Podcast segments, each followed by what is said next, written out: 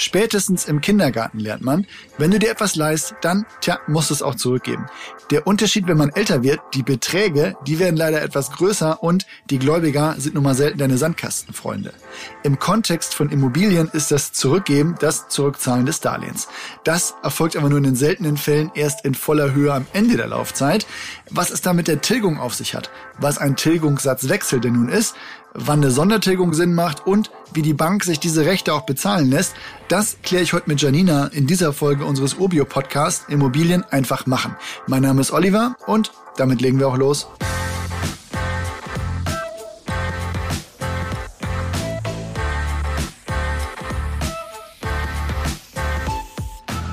Janina, starten wir mal beim kleinen Einmaleins. Wenn ich mir Geld von der Bank leihe, welche Möglichkeiten gibt es denn, den Betrag dann auch wieder zurückzuzahlen? Also, es kommt etwas auf den Kredit an. Es gibt als eine Variante endfällige Darlehen, bei denen in der Laufzeit gar nicht getilgt wird, sondern halt erst, wie der Name schon sagt, ganz am Ende. Der Klassiker ist aber das Annuitätendarlehen in der Immobilienfinanzierung. Hier hast du einen festen monatlichen Betrag, der sich über die Laufzeit nicht verändern wird und der deine Zinszahlung und ebenso Tilgung beinhaltet. Jetzt startet man da ja mit einem Tilgungssatz. Also ich höre als Standard ja oft sowas wie ja, zwei Prozent. Wenn man jetzt also der Einfachheit halber auch mit einem Zins von zwei Prozent rechnet, was ist dann meine Rate und wie viel davon ist meine Tilgung? Die Annuität ist dann vier Prozent des Darlehensbetrages. Bei einem Darlehen von 100.000 Euro, also 4.000 Euro pro Jahr. Mit jeder monatlichen Zahlung wird deine Restschuld durch Tilgung geringer und damit fällt im Zeitablauf der Zinsanteil ab und deine Tilgungsleistung, die steigt. Wenn ich jetzt mal eine Zinsbindung von zum Beispiel zehn Jahren nehme, was ja auch so ein Standard ist, wie hoch ist dann meine Tilgungsleistung über die Zeit? Die meisten würden jetzt denken, na ja, 20 Prozent geringer. Dem ist aber nicht so. Denn durch den Zinstilgungsverlauf wird sich dieses verändern. Nach zehn Jahren haben wir genau 22.119 Euro getilgt. Und in dem Beispiel, wann ist der Kredit denn jetzt komplett getilgt? Bei einer Annuität von vier Prozent haben wir eine Laufzeit von fast 26,5 Jahren. Aber jetzt sag mir mal, welche Tilgung ist denn überhaupt sinnvoll und von welchen Faktoren ist das denn dann abhängig? Das hängt A vom Kunden ab, B vom Ziel. Grundsätzlich sollte man bei dem Eigenheim immer schauen, dass man höher tilgt. Bevor man also 300 Euro auf einem Konto monatlich anspart, kann man auch gut eine höhere Tilgung wählen. Denn seien wir mal ehrlich, was wir an Zinsen bei den Baufinanzierungen zahlen, das bekommen wir ja an anderen Stellen überhaupt nicht an Guthabenszinsen. Ich empfehle immer bei Eigennutzern Folgendes. Die heutige Netto-Kaltmiete plus den Betrag, den man heute monatlich anspart, für den Einstieg der Rate zu wählen. Man sollte hier am besten einen Tilgungssatzwechsel mit einbauen, um einfach maximal flexibel zu sein und ebenso die Sondertilgungsoption.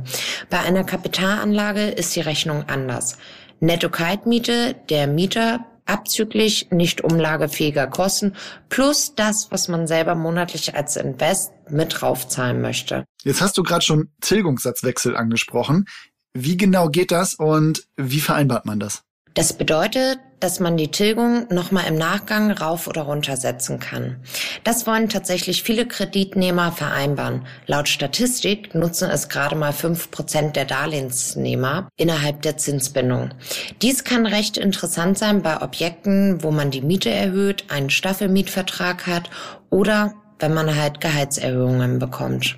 Hm, kannst du das vielleicht noch kurz erklären? Also, was ist das Kalkül dahinter, den Tilgungssatz zu erhöhen oder eventuell auch zu verringern? Für Menschen, die schwankende Einkünfte haben oder die Menschen, die schon ganz genau wissen, dass das Einkommen sich positiv oder negativ verändert, ist das sehr interessant. Um jetzt mal ein Beispiel zu liefern. Zum Beispiel kann eine Elternzeit oder ein Sabbatical so ein Ereignis sein. Wenn man weiß oder ahnt, dass das kommt, ist es sehr gut, diese Flexibilität zu haben. Jetzt fürchte ich mal, dass die Bank das nicht umsonst macht, nehme ich mal an. Also für die ist das ja, ja, je nach Rahmen, den man da vereinbaren möchte, im Prinzip recht unpraktisch. Das ist recht unterschiedlich. Viele Banken haben es heute schon dreimal kostenlos dabei. Andere nehmen einen Zinsaufschlag von 0,05 Prozent. Und dann gibt es noch die Exoten, die es sogar jedes Jahr kostenlos anbieten. Es gibt aber auch Institute, die es heute noch gar nicht in der eigenen Produktwelt führen. Jetzt möchte ich mal zum Punkt kommen, der, glaube ich, ein bisschen gebräuchlicher ist als der Tilgungssatzwechsel. Das wäre, glaube ich, die Sondertilgung. Zumindest habe ich die jetzt in meinen Verträgen immer drin, auch wenn ich zugeben muss, dass ich die nicht immer nutze. Daher erstmal die Frage, gehöre ich damit zur Minderheit, die das vereinbaren und dann einfach verfallen lassen? Zur Minderheit gehörst du mit dem Verhalten nicht. Das nutzen vielleicht wie gesagt, fünf Prozent der Kunden, Kundinnen, die es vereinbart haben. Ja, ist ja auch deshalb schon nicht so clever, weil mir die Bank das Recht ja auch nicht umsonst gibt. Was nimmt denn die Bank dafür, dass sie mir jetzt ein Sondertilgungsrecht gibt? Meistens sind fünf Prozent bei der Bank mit eingepreist. Für Optionen darüber nimmt die Bank einen Aufschlag. Wenn du verzichtest, bekommst du meist einen kleinen Abschlag auf die Zinsen oder aber bei einigen halt gar nicht. Die Höhe der Sondertilgung kann man zwischen fünf bis hundert Prozent der Ursprungsdarlehenssumme variieren. Wichtig, wenn man es mal ein Jahr nicht geleistet hat, kann man dieses Recht nicht mit ins nächste Jahr nehmen. Also es ist nicht kumulierbar um mir selbst eine Ausrede zurechtzulegen. Vielleicht würde ich es öfter nutzen, wenn ich nicht jedes Mal im Vertrag nachgucken müsste, wie ich dir den jetzt leiste. Gibt es da eigentlich einen Standard oder ist das von Bank zu Bank unterschiedlich? Das ist von Bank zu Bank tatsächlich unterschiedlich. Bei der einen Bank überweist man einfach auf das Darlehenskonto. Bei der anderen muss man es anmelden. Und diese ziehen es mit der nächsten Darlehensrate ein. Es gibt sogar Banken, da kann man jederzeit, also wirklich jeden Tag ab 100 Euro Mindestbetrag Sondertilgen. Also man kann zum Beispiel auch einen Dauerauftrag machen. Interessant für die Kunden, die monatlich mehr zahlen wollen, aber keinen Tilgungssatzwechsel haben. Mhm, also da muss ich mal gucken, ob das auch bei mir eine Option ist, ehrlich gesagt. Aber gibt es eigentlich einen Sondertilgungssatz, der besonders oft genutzt wird und den du da empfiehlst? Ja, fünf Prozent ist wirklich der Standard. Einen Vorteil haben Sondertilgungsoptionen und Tilgungssatzwechselmöglichkeiten im Darlehensvertrag. Im Falle einer vorzeitigen Rückzahlung fällt ja die bekannte Vorfälligkeitsentschädigung an. Bei der Berechnung dieser werden solche Punkte mit herangezogen und es wird so getan, als hätte man es genutzt. Somit ein ganz großer Vorteil für dich. Wenn ich mich jetzt in meinem Bekannten- oder Freundeskreis mal über das Thema Immobilien austausche, dann hängt deren Meinung, ob eine Sondertilgung sinnvoll ist oder nicht und ob man die jetzt nutzen sollte oder nicht, auch oft davon ab, ob die eine Immobilie halt zur Kapitalanlage gekauft haben oder halt selbst bewohnen.